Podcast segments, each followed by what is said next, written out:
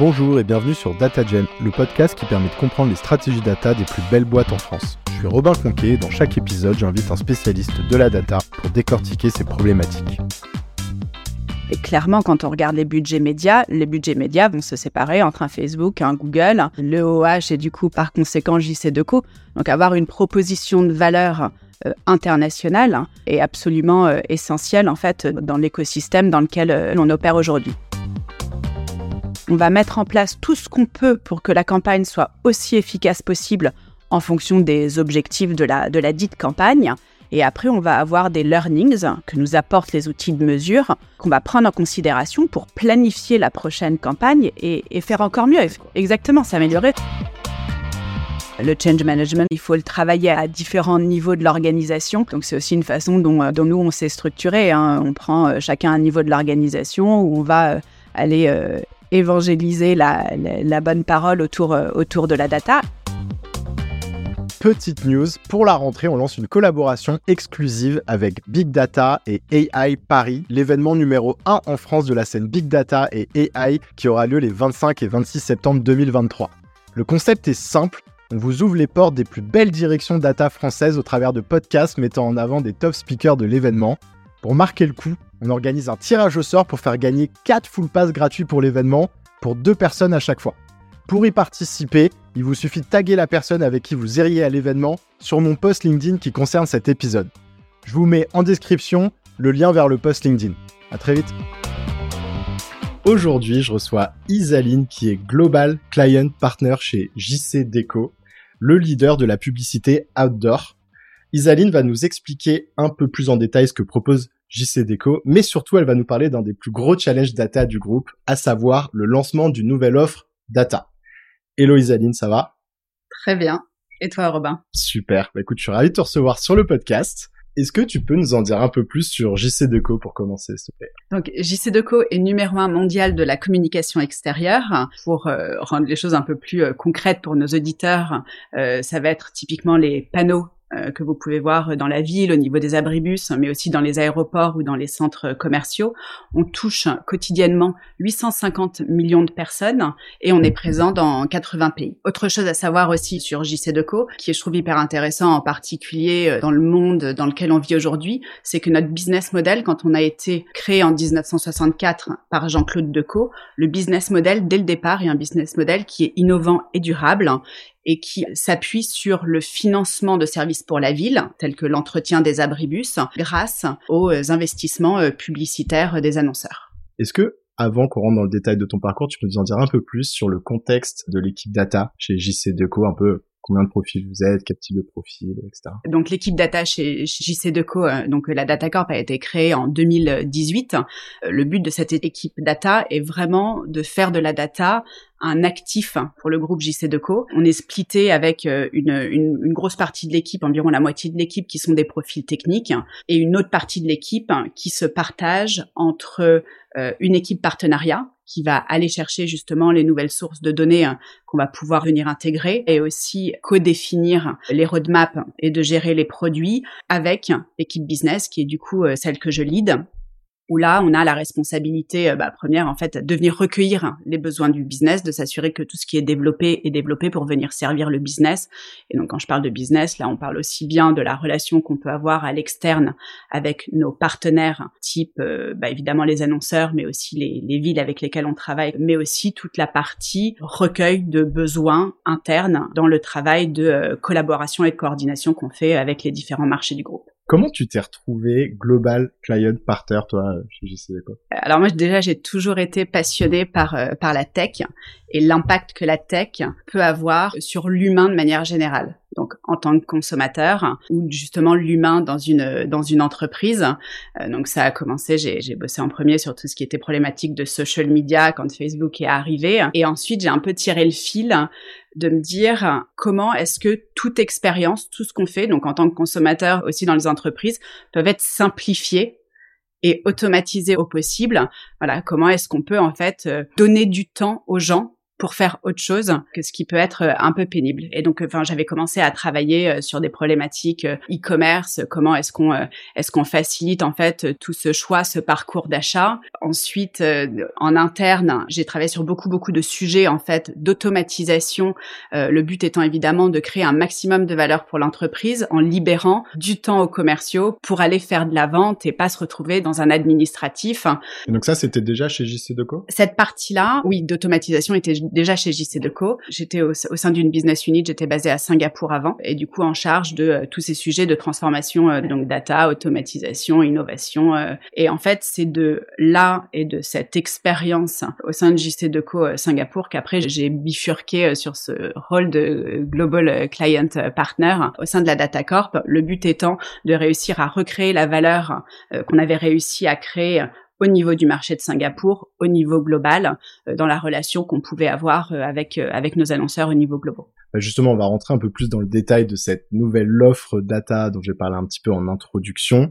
Est-ce que tu peux nous en dire un peu plus sur ce qu'elle contient, peut-être bah, en nous réexpliquant ce que vous faisiez à Singapour et, et un peu ce que ce qu'elle contient maintenant. L'offre data de laquelle on, on parle on parle aujourd'hui donc euh, s'intitule JC2Co Data Solution donc euh, et en fait elle a été lancée en septembre 2021. Elle a vraiment pour but euh, d'accompagner les annonceurs et les agences dans leur investissement média. Donc, les accompagner comment? En fait, on a structuré notre offre pour que ça puisse correspondre au cycle de vie d'une campagne. Donc pré-campagne, on va être dans une logique euh, d'optimisation de campagne, optimisation du plan média, optimisation des, euh, des, créatifs pour être le plus pertinent possible. Au moment de la campagne, on est en train de travailler l'engagement avec les audiences qui vont être exposées. Et donc là, on va venir travailler des, euh, problématiques d'attention, des problématiques d'engagement cross-média. Typiquement, de quelle façon est-ce que le média OH peut venir amplifier les investissements mobiles? Comment est-ce que, comment est-ce que nos annonceurs doivent penser en fait les investissements cross-média. Et après, notre, notre troisième pilier de fin, de fin de campagne, qui est au niveau de la mesurabilité, donc euh, pilier euh, extrêmement important évidemment, où là, on va venir mesurer différents différents attributs, différents retours sur investissement que peuvent euh, attendre nos clients. Donc l'impact que ça peut avoir sur la marque, mais aussi les impacts que ça peut avoir sur le sur le business et aussi le lien d'impact qu'on peut avoir entre le offline et le online. Je précise donc OOH effectivement pour ceux qui l'ont pas dans l'audience c'est out of home et c'est le terme qu'on utilise un peu pour toutes les publicités qu'on va dehors justement euh, euh, d'affichage etc euh, sur lesquels vous êtes leader. Et pour recontextualiser effectivement parce que pareil je pense que c'était pas clair pour moi au départ et donc ça allait peut-être pas pour tout le monde mais finalement vous êtes vraiment un, un acteur aussi de la publicité. Alors dans mes mots hein, c'est pas forcément le même mais au même titre que le serait un, effectivement un Google un Facebook ou ou les grosses boîtes finalement qui récupèrent des budgets marketing digitaux. Et vous, vous êtes en fait un canal un peu à part entière. Et donc finalement, après, la logique marketing reste la même. quoi. C'est euh, quelle campagne on pousse sur ce canal, comment il s'inscrit par rapport à la stratégie plus globale multicanal, les créas, etc., tout ce que tu as évoqué, les messages. Puis ensuite, euh, comment tu arrives à générer de l'engagement jusqu'à éventuellement de la conversion. Euh, et ensuite comment tu mesures tout ça? Et donc on voit tout de suite qu'il y a un gros angle data et d'ailleurs bah, toutes les boîtes en général qui sont des grosses boîtes de publicité sont des boîtes euh, très data quoi. Ah oui, non mais euh, enfin complètement. Quand, quand les annonceurs planifient leur prise de parole, il y a donc le OH, euh, l'affichage, euh, il y a les médias digitaux, il y a les médias presse, il y a les médias radio, et on fait vraiment partie de cet écosystème-là. Et après, dans, dans le mix média de façon générale, en fait, ce qu'on observe, c'est que le média d'affichage a une forte tendance à amplifier l'impact que peuvent avoir les autres médias. On remarque que les consommateurs, les audiences qui ont été exposées à une publicité par une marque, quand ils vont après être exposés à une publicité par la même marque sur leur mobile, le taux de conversion est beaucoup plus élevé que si la marque avait choisi de, de, ne communiquer que sur mobile, par exemple. Quelle a été du coup la genèse un peu de toute cette nouvelle offre data alors bon, déjà donc il y a un besoin qui il y a un besoin qui venait du marché, un besoin qui venait de l'annonceur euh, de euh, structurer et de proposer des solutions du coup qui s'appuient sur la data pour venir répondre euh, bah, typiquement à des problématiques de mesurabilité de notre média. Ensuite, ce qu'on a observé, on est une entreprise avec des marchés qui sont plutôt assez autonomes. Donc il y avait des solutions qui existaient dans les différents marchés, mais nous n'avions pas un storytelling qui était commun. Et donc en fait, cette offre data, JC de Data Solutions est venue de là, est venue d'un besoin d'arriver sur le marché avec un storytelling global, nous permettant d'accompagner euh, nos annonceurs au niveau euh, global, mais du coup euh, par par conséquent local, avec un même niveau de service. Oui, qu'une grosse marque qui fait des campagnes dans un pays versus un autre retrouve le même niveau de service, le même, niveau, de, solution, mmh. et que notre que notre value proposition soit euh, aussi global que possible. Hein. Euh, tout à l'heure, tu parlais de Facebook, Google. Clairement, quand on regarde les budgets médias, les budgets médias vont se séparer entre un Facebook, un Google, le OH et du coup, par conséquent, JC2Co. Donc, avoir une proposition de valeur euh, internationale est absolument essentiel en fait dans l'écosystème dans lequel on opère aujourd'hui. Donc voilà, donc on est parti de là. Et après, au niveau marché, parce qu'en fait, la, la base du storytelling est venue d'un marché, est venue de Singapour en fait. À Singapour, ce qu'on avait observé c'était que on avait plusieurs solutions et en fait, il y avait une difficulté des commerciaux à pousser plusieurs produits, ce qui est complètement normal. C'est-à-dire que quand on va rencontrer le client, on peut pas lui dire tiens j'ai telle solution à droite, telle solution à gauche. Il faut qu'il puisse y avoir une histoire cohérente d'accompagnement et de service euh, qui viennent apporter de la valeur pour le client. Donc en fait, au départ, ce qu'on a fait, c'est que ce storytelling, c'est pas une équipe marketing qui l'a construit seule dans son coin ça a été co-construit avec des commerciaux, ce qui ensuite, après aussi, nous permet de nous assurer de l'adoption de l'offre, du storytelling, du produit et du coup du service par les différents annonceurs. Parce que si j'essaye de, l'illustrer un petit peu, euh, et je me base sur ce que je connais, hein, donc les campagnes effectivement de marketing digital, en fait, les commerciaux, eux, ils vont interagir avec des annonceurs, donc des marques lambda, ça peut être Renault, ça peut être n'importe qui qui veut faire une grosse campagne, supposons. Et les services là spécifiques data, ça va être de dire bah voilà, habituellement on faisait une campagne, vous allez vous retrouver à tel endroit, tel endroit, tel endroit, ça va durer tant de temps, etc.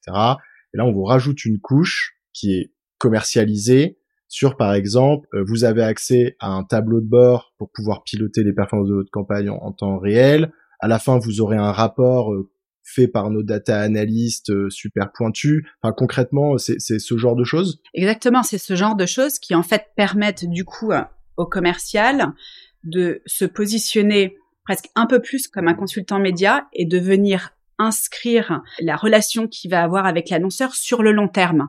Parce que du coup, le but, c'est pas de dire, bah, juste on planifie la campagne, on boucle la campagne. Non. C'est de se dire, faisons une campagne ensemble. On va mettre en place tout ce qu'on peut pour que la campagne soit aussi efficace possible en fonction des objectifs de la campagne. Et après, on va avoir des learnings que nous apportent les outils de mesure qu'on va prendre en considération pour planifier la prochaine campagne et, faire encore mieux. Exactement, s'améliorer, faire en sorte que le retour sur investissement en OH de l'annonceur bah, augmente au, fur et à mesure des, des campagnes. Et du coup, euh, quelles ont été ensuite euh, les grandes étapes à partir du moment où vous avez identifié euh, voilà ce nouveau storytelling un peu autour de la data. La grande étape, et ce qu'il faut garder en tête, c'est qu'il faut continuer, du coup, comme tout lancement de, de produit, enfin, un lancement d'offre, d'être hyper consumer-centric, donc client-centric. Donc là, on avait deux clients au final autour de cette offre. On a notre client interne, donc nos marchés, les équipes marketing, les équipes commerciales, s'assurer qu'il y a une adoption. Et après, on a notre client euh, externe, donc nos annonceurs, nos agences, et travailler aussi une adoption de ce côté-là. Et donc en fait, on a travaillé les deux en parallèle. Les deux viennent créer euh, une, une, surenchère de best practice qui crée du coup une émulation d'adoption euh, au sein du groupe. Donc sur la partie euh, interne, il fallait déjà qu'on identifie qui allait être nos champions, nos key people pour pousser l'adoption. Il fallait mettre en place les bonnes plateformes de partage de best practice, donc pour créer pour créer aussi cette euh, cette curiosité pour sur pour euh, les marchés qui étaient euh, peut-être un peu un peu moins mûrs sur le sujet et après, sur la partie externe, ce qu'on a fait, c'est qu'on a créé au niveau global un service d'accompagnement des clients globaux où, le but et la mission de l'équipe était vraiment d'aller rencontrer euh, nos clients, les headquarters euh, des clients, de parler des solutions, des services qu'on avait disponibles et de venir les accompagner ensuite en cascade down euh, au niveau des pays sur l'adoption de ces solutions au niveau global. Pour que j'essaie de, de comprendre un peu plus dans le détail, par rapport à ces solutions, euh, la stratégie, c'est que vous avez une vision de, OK, maintenant, on a n'importe quoi, une dizaine de solutions.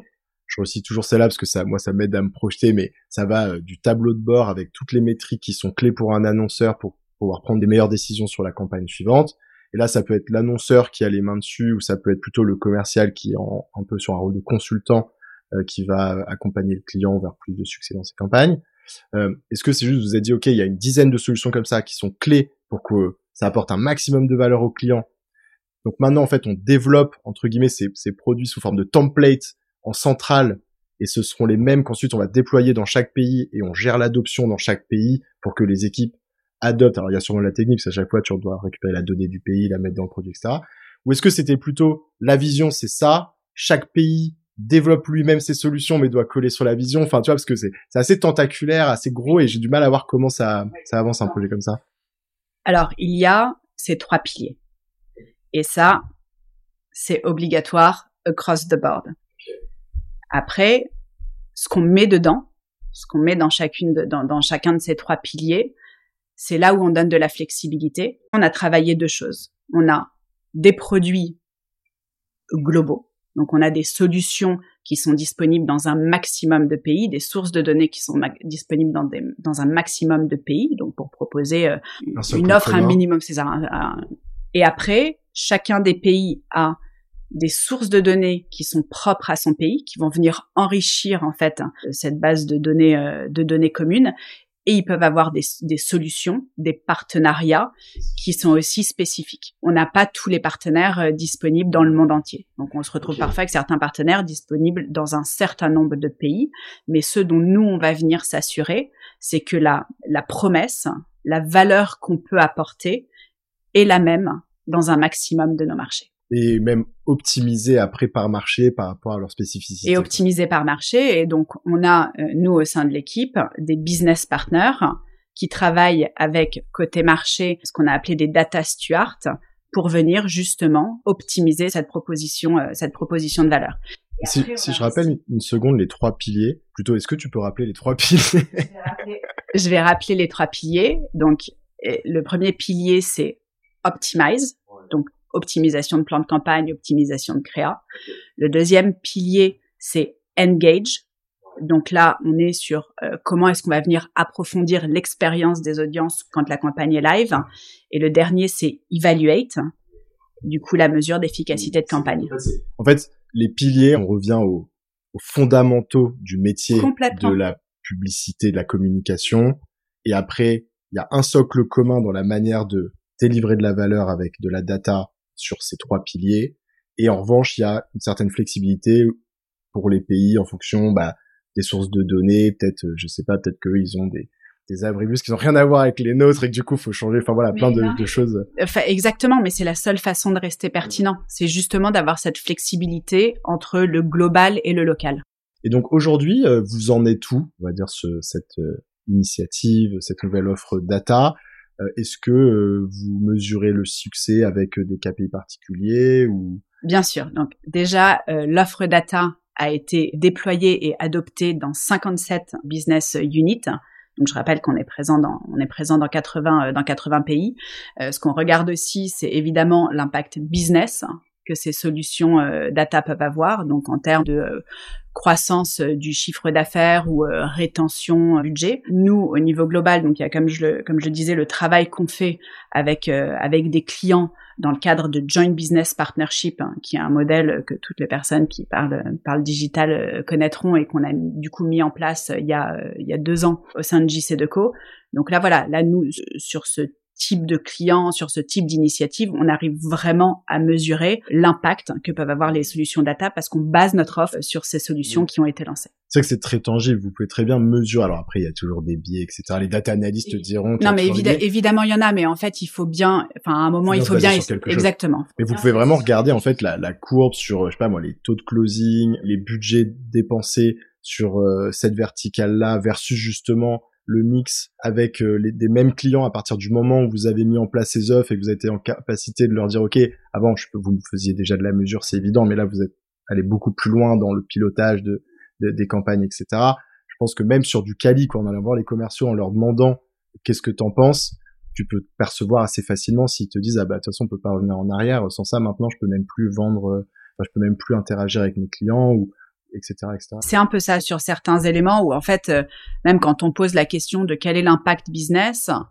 bah, en fait c'est de dire bah en fait enfin c'est une obligation de donner ce type d'information de partager ce type d'infos donc euh, comme tu dis on peut pas revenir euh, en arrière du tout et comment vous êtes organisé pour mettre en place cette initiative à un niveau assez macro. Je vois que vous avez vraiment mis quand même le paquet sur la structuration d'un département entier dédié à ces offres. Euh, voilà un peu comment ça s'est passé en termes d'organisation. Je suppose qu'il y avait un sponsoring fort, comme on dit euh, souvent, pour, faire avancer le sujet. Oui, et le sponsoring est obligatoire, que ce soit au niveau marché ou au niveau groupe. Si tu n'as pas le sponsoring du board au niveau groupe, ou si tu n'as pas le sponsorship du CEO euh, au niveau euh, au niveau marché, jamais l'adoption d'un tel discours va être euh, va être de toutes les façons priorisée. Et au départ, parce que enfin on est quand même sur des problématiques de change management, le change management, il faut le travailler à, à différents niveaux de l'organisation. Donc c'est aussi une façon dont nous on s'est structuré. Hein. On prend chacun un niveau de l'organisation où on va aller évangéliser la, la, bonne mm. parole autour euh, autour de la data et après il faut construire des business cases. Et en fait, il faut venir prouver la valeur qu'on apporte pour qu'elle soit aussi la moins discutable possible et que les investissements derrière suivent.